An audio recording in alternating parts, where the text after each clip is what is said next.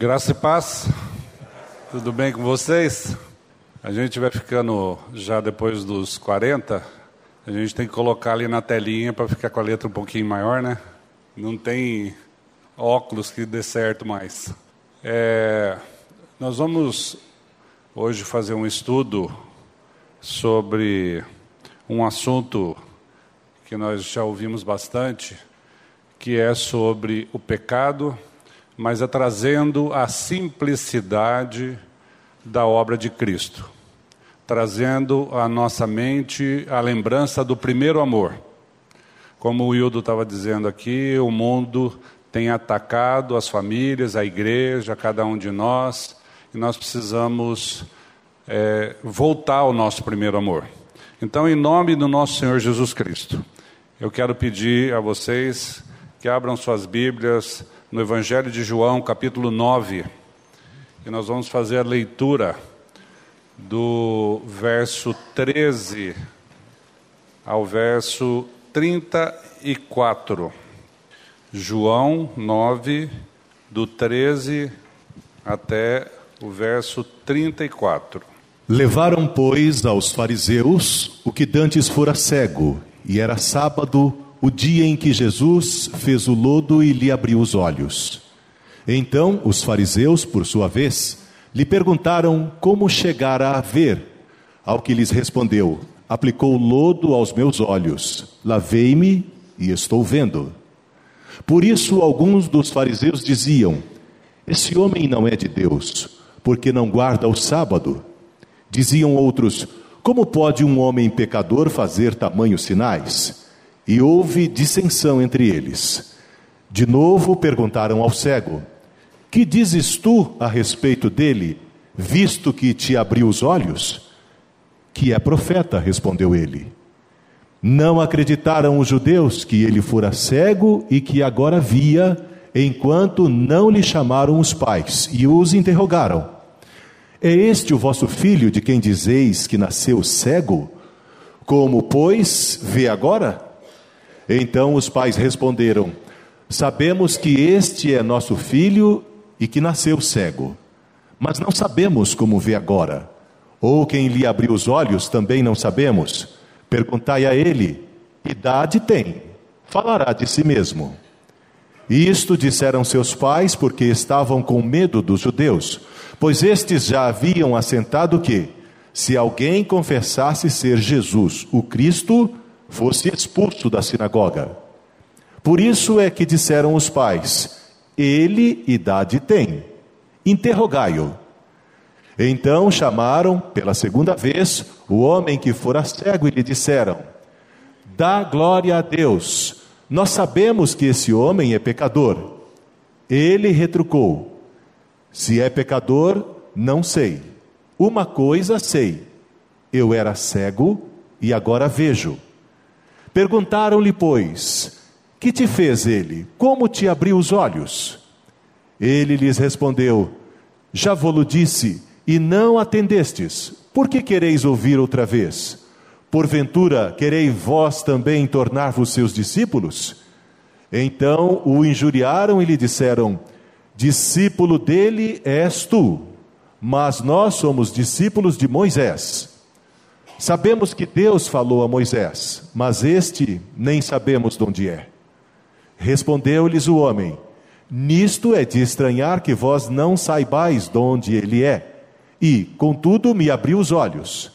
Sabemos que Deus não atende a pecadores, mas, pelo contrário, se alguém teme a Deus e pratica a sua vontade, a este atende.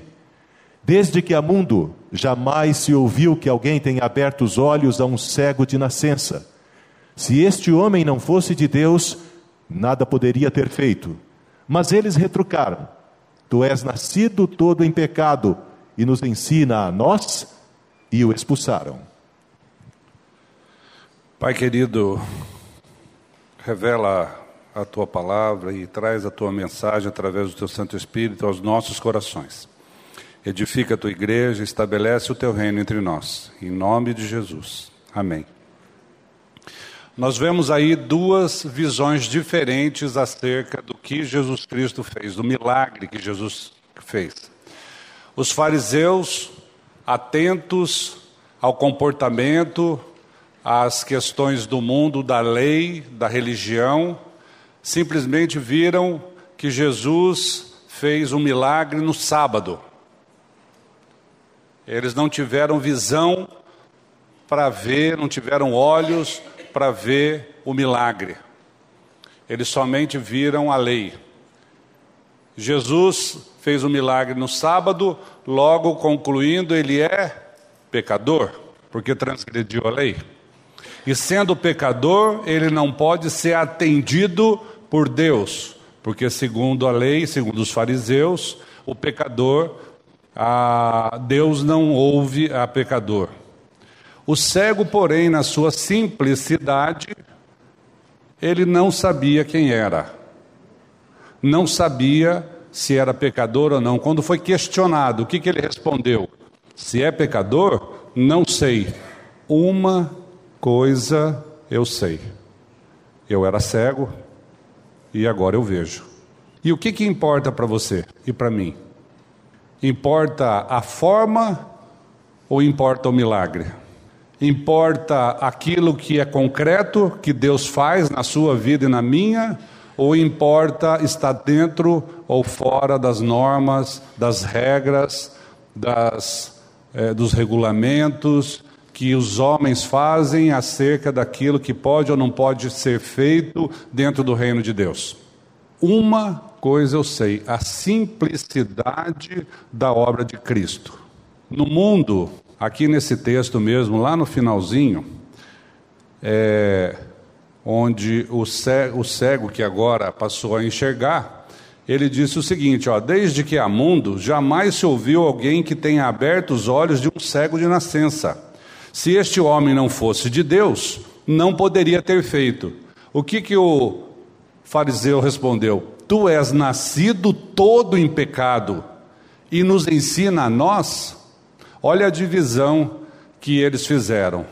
Você nasceu em pecado, logo eu sou de outra classe.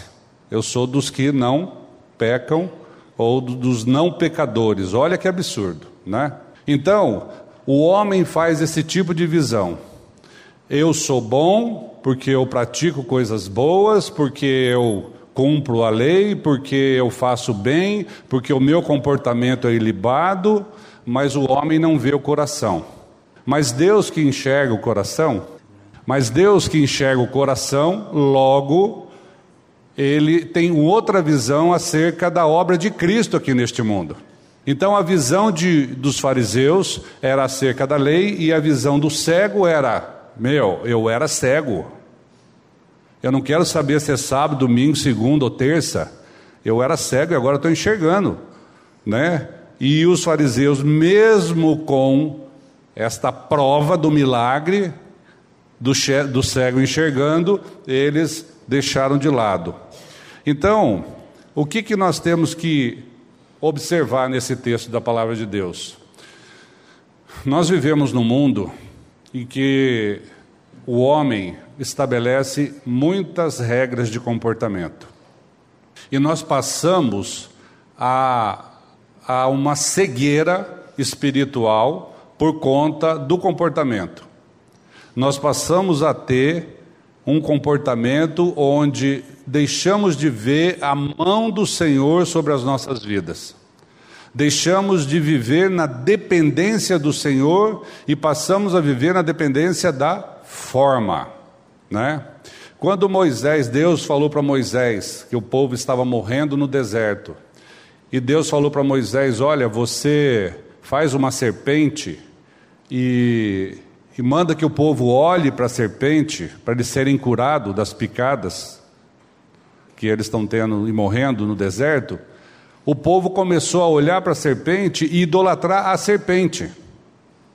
Eles ficaram presos na forma e nós não somos diferentes. Nós também precisamos cuidar com a religião porque nós acabamos é, mais firmados na religião né, do que no, na própria obra de Deus. Os religiosos, apesar das evidências, negavam ser Jesus filho de Deus. O que, que eles faziam? Eles não queriam aceitar a obra de Jesus Cristo.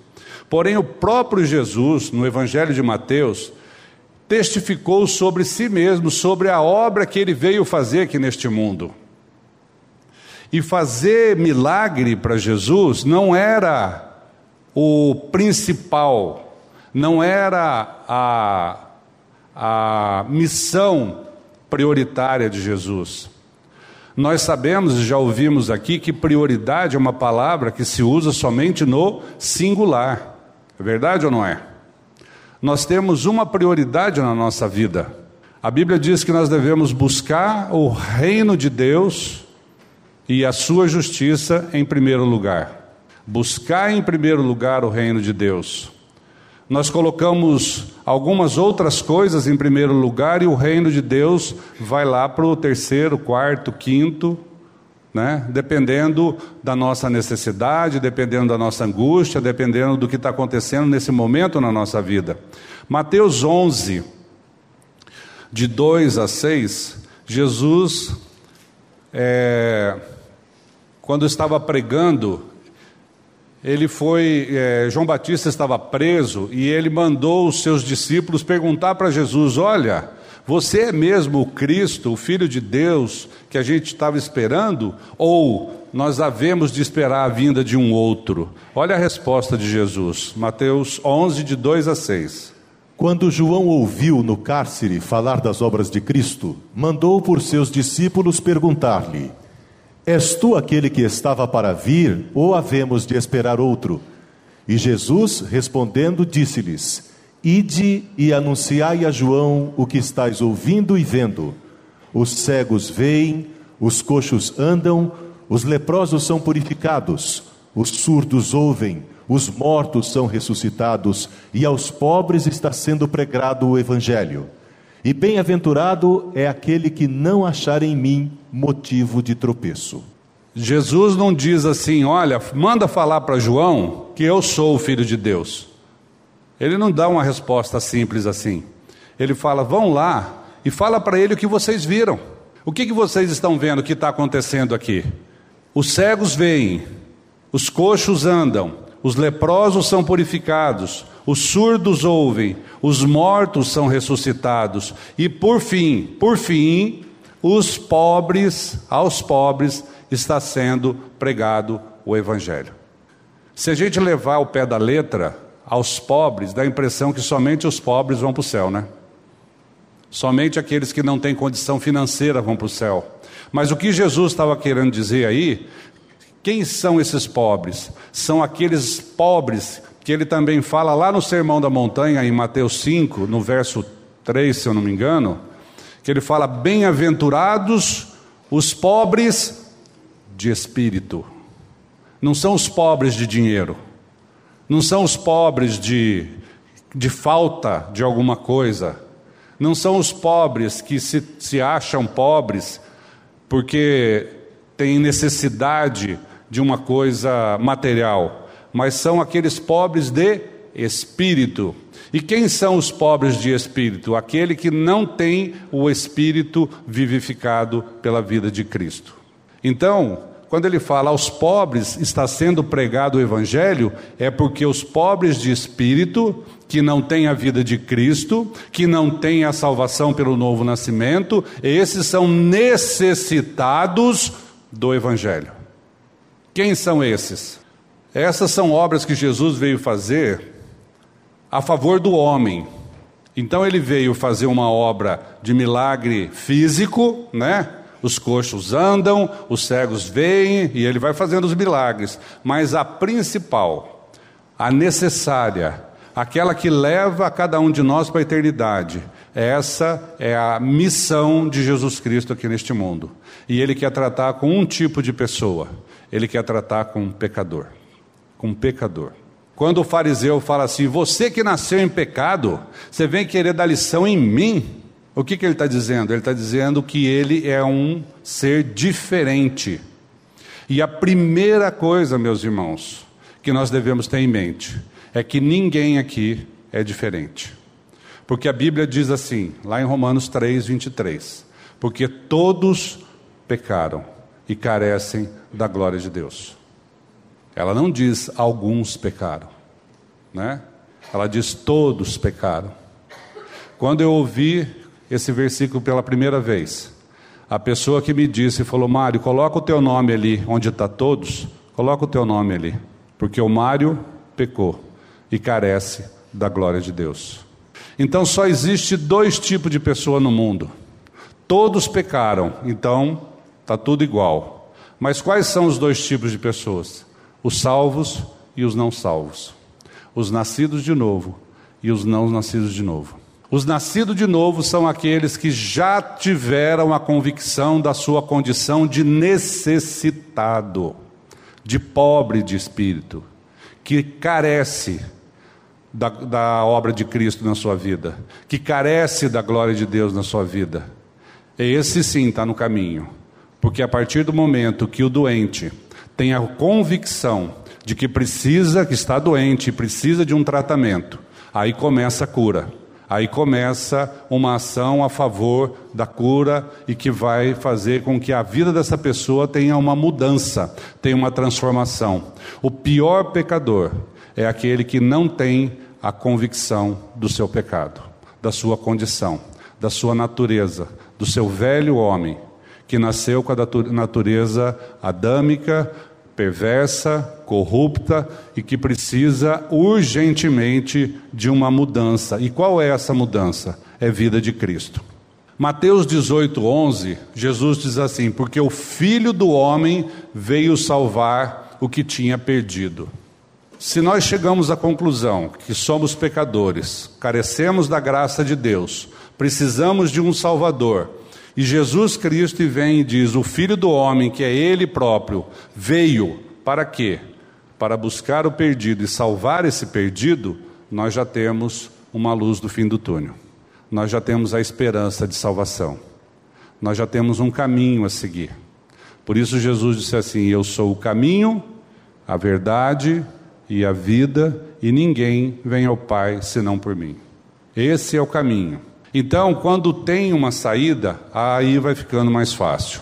Romanos 5, de 6 a 8, nós vamos ler. Pedir para o Marcos fazer a leitura para mim. Porque Cristo, quando nós ainda éramos fracos, morreu a seu tempo pelos ímpios. Dificilmente alguém morreria por um justo, pois poderá ser que pelo bom alguém se anime a morrer.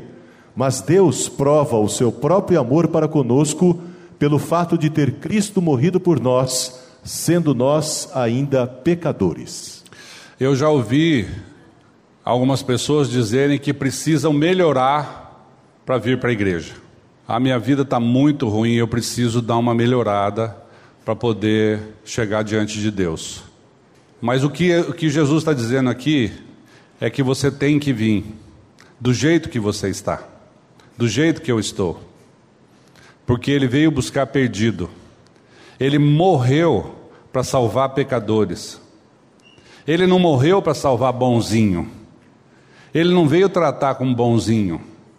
Ele não veio tratar com aquele que não tem convicção da sua natureza perversa. Ele não, veio para aquele que não acha que, que precisa haver na sua vida uma mudança de coração, uma troca de coração. E que a única saída é a morte. A única saída é a morte. Já foi dito aqui, dada a notícia do nosso irmão Carlão, que faleceu hoje, mas eu não estou falando dessa morte física, porque essa, apesar da perda, apesar da tristeza da família, para o reino de Deus é uma alegria, porque a morte de um santo é uma alegria, é a certeza de que ele está na eternidade junto com o Pai. Eu estou falando da morte do nosso velho homem, da morte do eu, que Jesus Cristo levou naquela cruz do Calvário, onde o meu velho homem foi crucificado.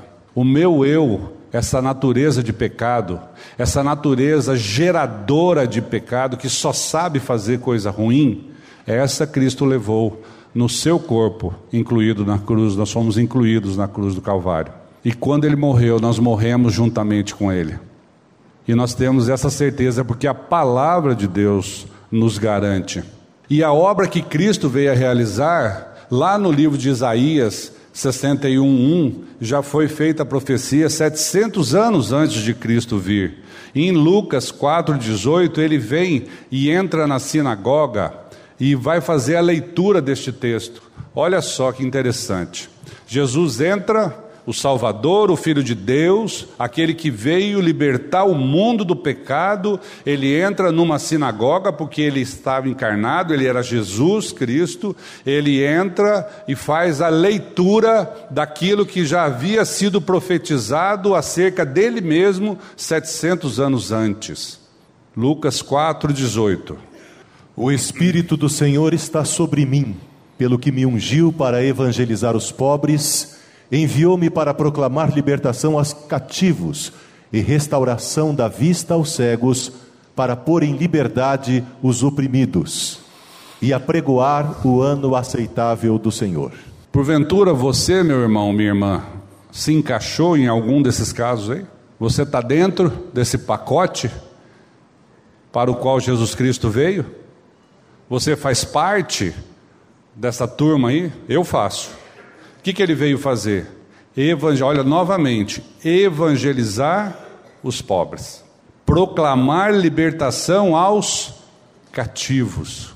Aquele que é cativo, que é escravo, aquele que vive na prática do pecado, é escravo do pecado.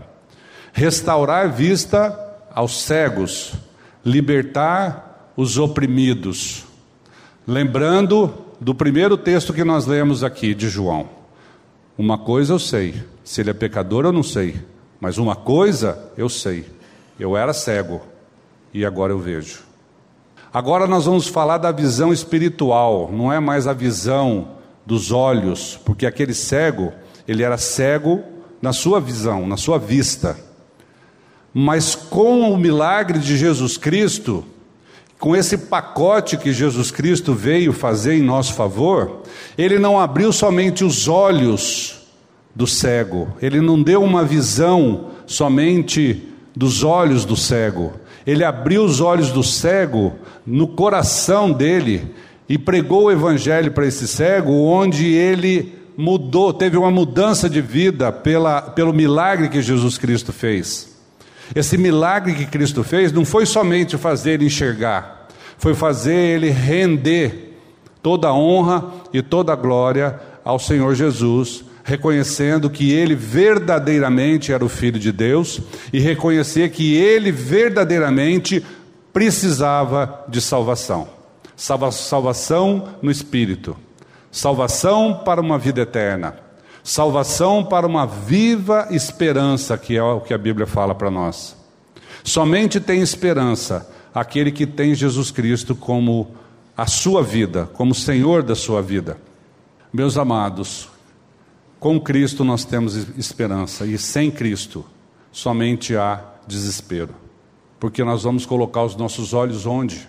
Nós vamos colocar os nossos olhos na nossa própria condição, na nossa força, na nossa inteligência, na nossa capacidade, no nosso cargo, na nossa função, onde nós vamos colocar os nossos olhos?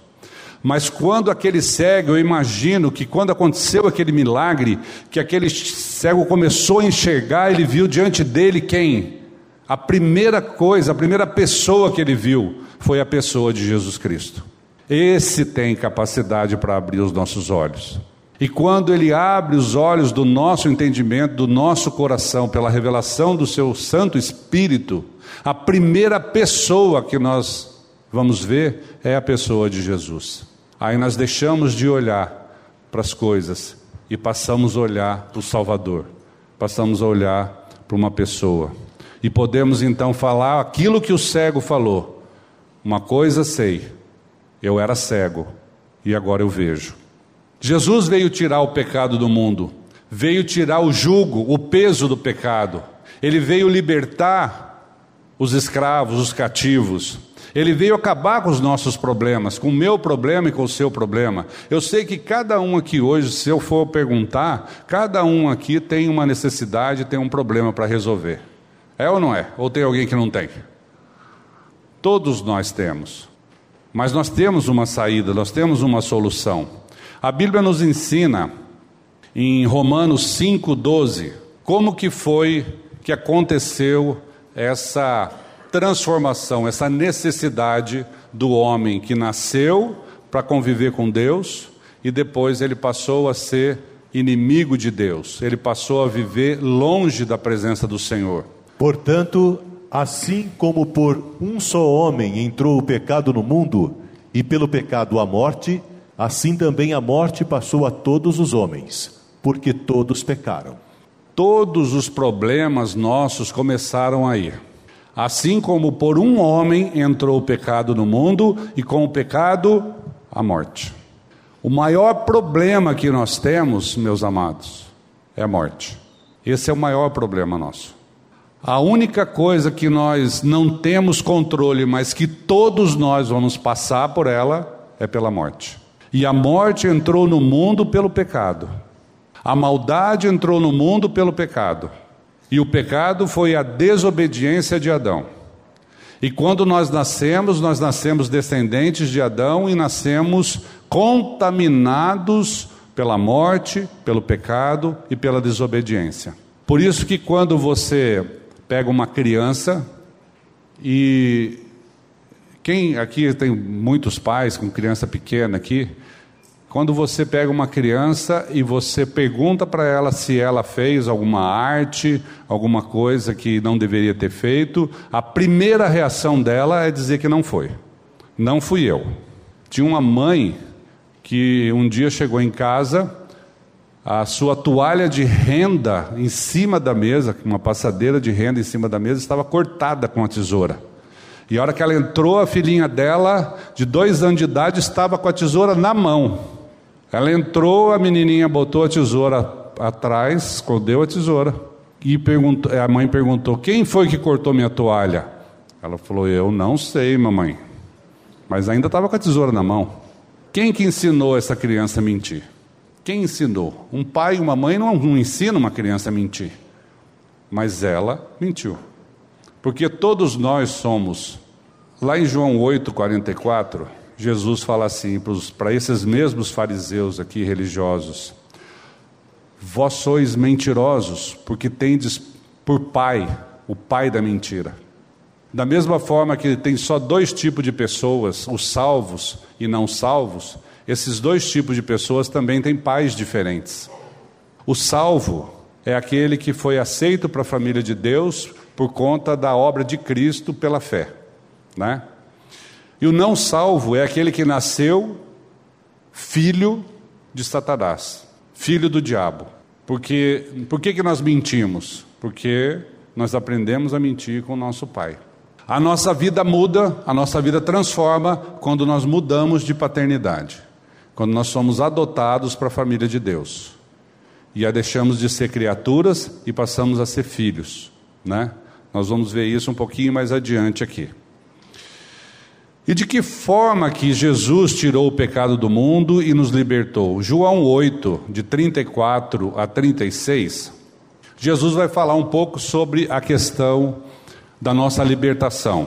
Quem comete pecado é escravo do pecado. Replicou-lhes Jesus: Em verdade em verdade vos digo: todo o que comete pecado é escravo do pecado. O escravo não fica sempre na casa o filho, sim, para sempre. Se, pois, o filho vos libertar, verdadeiramente sereis livres. Mais claro que isso, impossível, né? Jesus está fazendo um paralelo entre o filho e o escravo. Aquele que pratica pecado, que vive na prática do pecado, é escravo do pecado. Mas o filho permanece sempre na casa. O filho jamais ele sai da casa. Mas a transformação se dá exatamente na cruz de Cristo, exatamente na obra que Cristo veio fazer em nosso favor. Exatamente quando Cristo morreu na cruz, quando ele derramou seu sangue, ele nos justificou, e quando ele morreu, ele nos levou a morrer juntamente com ele. Ele levou essa velha natureza no seu corpo. Ele nos levou a morrer para que nós tivéssemos a vida dele, para que nós ganhássemos a vida dele. Então foi para a liberdade, foi que Cristo nos libertou. Ele não, ele não vem exigir nada em troca, ele não vem seduzir, nos seduzir com um, algum tipo de, ofer de oferecimento, de oferta, mas ele vem dizer o seguinte: olha, eu fiz isso por graça. O que eu fiz, eu fiz por você, porque eu amo você. Quer você creia ou não, eu continuo amando você. Quer você nasça de novo ou não, eu continuo amando você. Então, foi para essa liberdade que Cristo veio. Gálatas 5:1 diz assim: "Para a liberdade foi que Cristo nos libertou. Permanecei, pois, firmes e não vos submetais de novo a julgo de escravidão." Permanecei. O mesmo texto que ele vai falar em João 15, né? É, que nós somos os ramos e devemos permanecer na videira que é Cristo. Romanos 5, 18 a 21, nós vamos complementar aquele texto que fala que se por um homem entrou o pecado no mundo, pelo pecado a morte, também por um homem veio a salvação. Pois assim como por uma só ofensa veio o juízo sobre todos os homens para condenação, assim também, por um só ato de justiça, veio a graça sobre todos os homens para a justificação que dá vida. Porque, como pela desobediência de um só homem muitos se tornaram pecadores, assim também por meio da obediência de um só muitos se tornarão justos. Sobreveio a lei para que avultasse a ofensa, mas onde abundou o pecado, superabundou a graça, a fim de que, como o pecado reinou pela morte, assim também reinasse a graça pela justiça para a vida eterna mediante Jesus Cristo, nosso Senhor. Eis o Cordeiro de Deus que tira o pecado do mundo. Se por um ato de desobediência veio a condenação para todos os homens, através de Adão, também por um ato de justiça, o pecado foi levado na cruz através da obediência de Cristo. Então, na cruz do Calvário, nosso velho homem foi com ele crucificado e o corpo do pecado foi destruído. Nós vemos isso lá em Romanos 6, de 6 a 8. E o corpo do pecado foi destruído a fim de que pudéssemos nós ganhar a sua vida. Olha só, o cerne do Evangelho, o cerne da salvação, da mudança de uma condição para outra condição, é muito simples. Quem é que complica isso? O homem complica. O homem fica criando coisas. Né? O homem fica. Eu estava conversando com um amigo esses dias, ele falou assim: Olha, você já pensou que se só houvesse um tipo de carro, um modelo, de uma cor só? Que legal que ia ser? Todo mundo igual. Ninguém tem carrão, ninguém tem carro diferente, não tem cor diferente, não tem motor diferente, tudo igual. Quem fez isso? O homem. O homem faz essa diferença. O homem quer sempre ter uma coisa diferente do outro. Ele quer ser superior ao outro. Existe uma competição.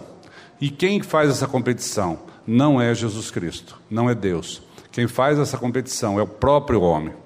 Vamos ler lá Romanos 6, de 6 a 8?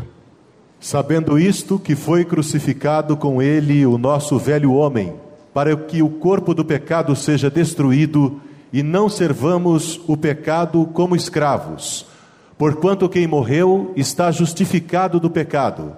Ora, se já morremos com Cristo, cremos que também com ele viveremos.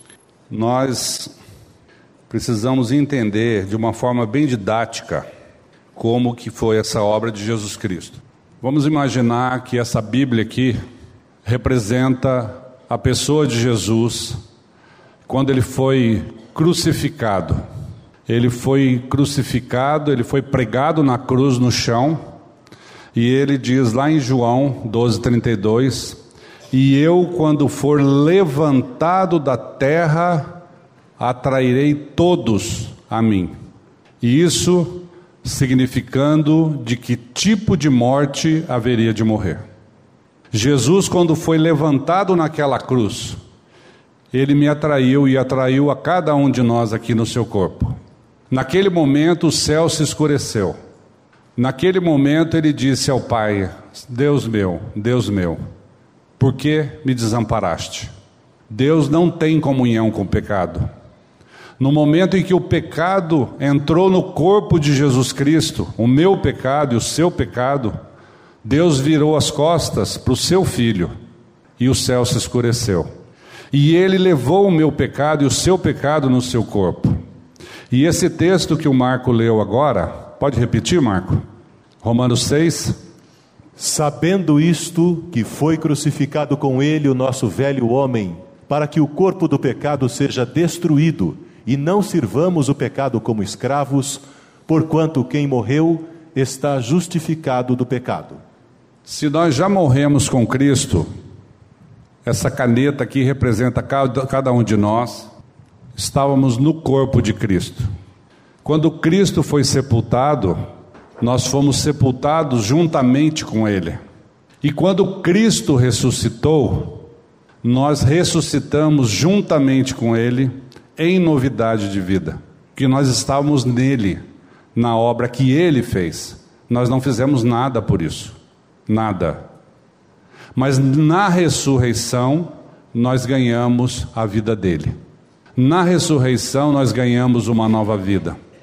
E essa nova vida é que nós vamos dizer: uma coisa eu sei, eu não sei explicar, porque não tem explicação, mas eu era cego, eu era escravo, eu era escravo do pecado, mas eu era cego e agora eu vejo. Mas eu era um pecador contumaz e agora eu sou perdoado pelo sangue do Cordeiro. Eu era um velho, uma velha criatura e hoje sou uma nova criatura. E essa vida nova que eu tenho hoje, pelo sangue e pela obra da morte e ressurreição de Jesus Cristo, é a obra que vai me levar para a eternidade juntamente com Deus. Essa é a simplicidade do Evangelho. E quando Jesus diz: Assim como o cego que foi curado, eu era cego e agora eu vejo. Eu era criatura, agora sou filho. Eu era escravo e agora eu sou liberto. Jesus Cristo veio para nos curar da nossa cegueira, não da cegueira do corpo, da cegueira física, mas da cegueira espiritual. Ele veio nos dar a vida dele. Jesus Cristo sempre usou de simplicidade, e eu peguei alguns textos da palavra de Deus aqui. O primeiro texto está em Marcos 10, 21. Jesus dizendo ao jovem rico, muito rico, muito dinheiro, e ele chegou para Jesus e falou: Senhor, eu cumpro a lei, eu cumpro os mandamentos. O que, que eu preciso fazer para ganhar a salvação? E Jesus, fitando-o, o amou e disse: Só uma coisa te falta. Vai, vende tudo o que tens, dá-o aos pobres e terás um tesouro no céu. Então vem e segue-me. Uma coisa te falta. Esse jovem rico, ele tinha no dinheiro o seu Deus. Ele idolatrava o seu dinheiro. E aí Jesus vem e quebra o paradigma. Jesus vem e diz: somente uma coisa te falta. E eu quero, meu irmão, minha irmã, que você comece a pensar hoje: uma coisa que te falta para você ter mais comunhão com Deus, para você ter mais dependência do Senhor. E se você ainda não creu na sua morte, na sua ressurreição com Cristo, se você não creu ainda que você é uma nova criatura, o dia é hoje. O dia é hoje, não é amanhã. No final, nós vamos fazer uma oração. A Marta, Jesus também diz, lá em Lucas 10, 41 e 42, ele diz para Marta: Marta e Maria, naquela confusão, corre para lá, corre para cá. Maria se achega aos pés de Jesus para ouvir o que o mestre tinha para ensinar. E Marta fica correndo, arrumando. Isso eu estou falando para as mulheres agora, hein? E Marta fica correndo, arrumando a cozinha, põe no prato, tira prato, não sei o que, vai no fogão, fica brava com o marido, que o marido está na, na televisão, não ajuda, não faz nada. E aí Jesus vem e diz para Marta, o que, que ele diz? Respondeu-lhes o Senhor: Marta, Marta, andas inquieta e te preocupas com muitas coisas. Entretanto, pouco é necessário, ou mesmo uma só coisa. Maria, pois, escolheu a boa parte e esta não lhe será tirada. Mulheres, uma coisa te falta: aquieta-te.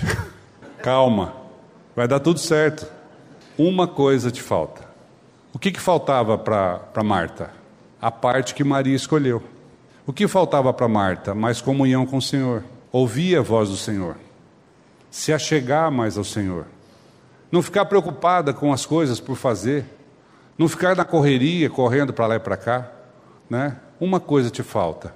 Também Paulo, quando ele escreve aos Filipenses, Filipenses 3, 13 e 14, né? Ele vai fazer uma confissão acerca dele mesmo, do comportamento dele, depois que ele já está no final do ministério. Ele está escrevendo aos Filipenses ali, dando mais ou menos uma, um testemunho da vida dele. E ele vai falar aos Filipenses: somente uma coisa eu quero, somente uma coisa eu faço. Irmãos, quanto a mim, não julgo havê-lo alcançado, mas uma coisa faço esquecendo-me das coisas que para trás ficam e avançando para as que adiante de mim estão, prossigo para o alvo, para o prêmio da soberana vocação de Deus em Cristo Jesus. Uma coisa faço. Esses dias nós fizemos um estudo aqui sobre essa questão da importância do hoje. Nós ficamos às vezes lembrando do ontem, que eu tenho um passado perdoado e do amanhã, que eu tenho um futuro garantido, mas eu me esqueço do hoje. O que, que eu estou fazendo hoje? Eu não posso viver de lembranças, eu não posso viver de preocupações, eu tenho que viver o presente. E o Paulo diz assim: uma coisa faço, esquecendo do que ficou para trás, eu sigo olhando simplesmente avançando para diante e prossigo para o alvo, para o prêmio da soberana vocação. Essa é a simplicidade do Evangelho. Nós inventamos muitas coisas, meus irmãos. Nós ficamos preocupados com muita coisa. Nós ficamos criando coisas. Nós ficamos criando necessidades. Aí, para suprir essas necessidades, nós precisamos trabalhar mais para arrumar dinheiro, para pagar aquilo que a gente inventou na nossa vida. E a pior coisa que a gente pode fazer é comprar coisa que a gente não precisa, para mostrar para quem a gente não gosta, né? Para é, ser aceito por quem a gente nem conhece. Essas coisas a gente fica né, matutando na nossa cabeça. Na simplicidade do Evangelho, Jesus Cristo está dizendo: olha, uma coisa só. E eu tenho certeza que aqui no coração de cada um de nós, nós temos essa coisa. É só pedir para Deus, revela no meu coração o que, que eu preciso. Eu sou como o jovem rico, eu sou como Marta, o que, que eu estou fazendo da minha vida? E aos Coríntios, na primeira carta, Paulo também escreve no capítulo 2, verso 2, ele escreve mais uma vez na simplicidade do Evangelho, porque decidi nada saber. Olha só, nós ficamos com muitas preocupações na cabeça. Porque decidir nada saber entre vós, senão a Jesus Cristo e este crucificado. Na simplicidade, eu era cego e agora eu vejo. Não quero saber se era pecador, não quero saber quem foi, não quero saber se é sábado, eu não quero saber de mais nada. Eu quero saber que Jesus Cristo morreu a minha morte, pagou a minha conta Olha só que coisa simples, né? Já pensou, você vai num restaurante, na hora de pagar a conta, o garçom fala assim, ó, o Gil já pagou tua conta, Mário. Você não precisa pagar mais. Não é bom isso? Nós podemos viver achando que nós temos que fazer um monte de coisa para agradar a Deus, mas a Bíblia nos ensina que Deus se agrada do quê? De uma coisa: do coração contrito e do coração quebrantado. Isso agrada a Deus. Não é ficar fazendo coisa. Isso não agrada a Deus. Porque o sacrifício que precisava ser feito já foi feito. Não há nenhum sacrifício mais que nós vamos fazer. Jesus Cristo já morreu a nossa morte, já pagou a nossa conta, não tem mais dívida. A Bíblia, a minha Bíblia me diz que nenhuma condenação há para os que estão em Cristo Jesus. Agora, se não tem nenhuma condenação, por que, que eu quero ficar me explicando por que, que eu quero ficar pagando conta? Por que, que eu quero ficar fazendo coisas para vocês e vocês para mim? Com quem que eu estou preocupado? Para quem que eu estou olhando? Quem é que eu estou seguindo? João 1, os versos 11 e 12, é um texto bem conhecido, que é o texto que faz aquela mudança entre a criatura e o filho. Nós deixamos de ser criaturas para sermos filhos de Deus. E como eu já disse aqui para vocês, nós somos adotados para a família de Deus. O filho adotado, ele é mais filho do que o filho biológico. Vocês sabiam disso? O filho adotado, ele foi escolhido, teve uma decisão de querer essa criança. Não foi uma coisa que de repente aconteceu. Ah, minha mulher ficou grávida, não estava nem esperando, não estava planejando. Tudo bem, é filho, a adoção vem depois, porque mesmo os pais biológicos têm que adotar os seus filhos. Pai que não adota filho, cria filho problemático. Tem muito pai biológico que não adota o seu filho. O filho adotado é mais filho do que o filho biológico. O que, que diz o texto aí, Marco? Veio para o que era seu, e os seus não receberam. Mas a todos quantos o receberam, Deus-lhe o poder de serem filhos de Deus, a saber, aos que creem no seu nome, os quais não nasceram do sangue, nem da vontade da carne, nem da vontade do homem, mas de Deus. Mas a todos quantos o receberam, deu-lhes o poder de serem feitos filhos de Deus. Isso é pela fé.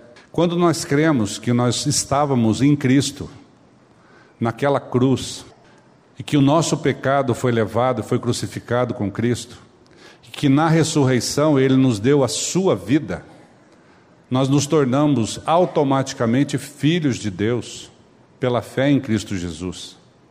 E essa condição que muda de criatura para filho faz toda a diferença. Esse é o ato do cego que passa a enxergar. É o ato do escravo que é libertado das suas algemas. É o ato daquele que não tem esperança que passa a ter esperança. Qual é a esperança? A nossa vida não mais acaba com o fechar de olhos aqui neste mundo. Pelo contrário, a nossa vida espiritual, ela começa com esse fechar de olhos, onde nós vamos ganhar a eternidade. Ou seja, nós já ganhamos a eternidade, experimentamos a vida com Cristo aqui neste mundo a partir do momento que nós nascemos de novo. Então a nossa esperança está exatamente na obra de Cristo em nosso favor. Quando nós nascemos de novo, a gente poderia morrer fisicamente, porque aí nós temos a certeza da salvação. Mas Deus deixa, permite que nós continuemos vivendo aqui, porque nós temos uma submissão com Cristo neste mundo. A missão é dele, mas nós somos submissos nós somos coadjuvantes de Cristo. De que forma? Pregando o Evangelho, testemunhando a vida de Cristo, falando desse pão que um dia nós encontramos para o outro mendigo que ainda busca o pão. Essa é a nossa é o, é o intuito de nós estarmos vivendo aqui aqueles que são nascidos de novo. João, é, desculpa, 2 Coríntios 5, de 17 a 19, para finalizar, a palavra de Deus vai dizer agora como que é a nossa vida, como que muda a nossa vida a partir do momento que nós ganhamos essa experiência da salvação por meio da obra de Jesus Cristo. E assim, se alguém está em Cristo, é nova criatura. As coisas antigas já passaram, eis que se fizeram novas. Ora, tudo provém de Deus, que nos reconciliou consigo mesmo por meio de Cristo e nos deu o ministério da reconciliação, a saber que Deus estava em Cristo reconciliando consigo o mundo, não imputando aos homens as suas transgressões, e nos confiou a palavra da reconciliação. E assim, se alguém está em Cristo, é uma nova criatura. Se você tivesse a oportunidade de perguntar para aquele cego, quando ele passou a enxergar, o que mudou na sua vida? Ele ia dizer para você: Eu sou uma nova criatura. Eu era cego e agora eu vejo. Eu sou uma nova criatura.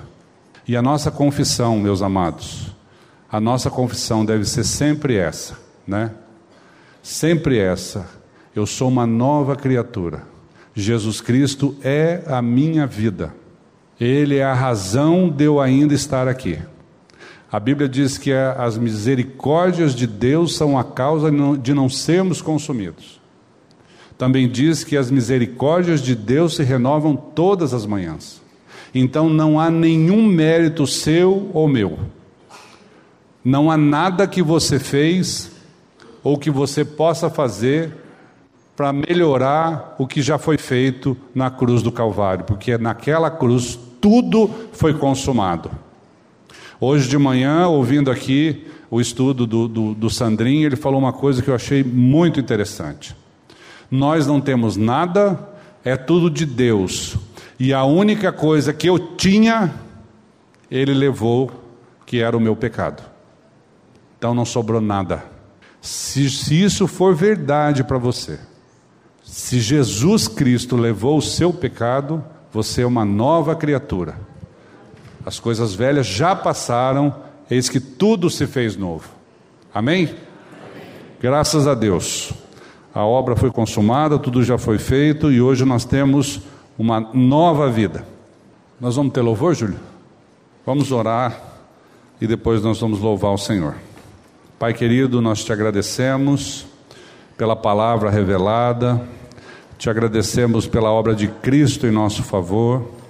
Te agradecemos porque naquela cruz o Senhor nos incluiu e na ressurreição o Senhor nos deu uma nova vida. Nos ensina a viver na tua dependência, Pai. E é no nome santo e doce de Cristo Jesus que nós oramos. Amém. A mensagem que você acabou de ouvir faz parte do Ministério de Comunicação Palavra da Cruz. Temos um grande acervo de estudos bíblicos em áudio e vídeo. Distribuímos também gratuitamente o jornal mensal Palavra da Cruz. Entre em contato conosco pelo fone 0 operadora 43 33 728900 ou pelo e-mail livraria@piblondrina.com.br. Visite-nos pelo site www.livrariapiblondrina.com.br ou acesse www.piblondrina.com.br. Graça e paz.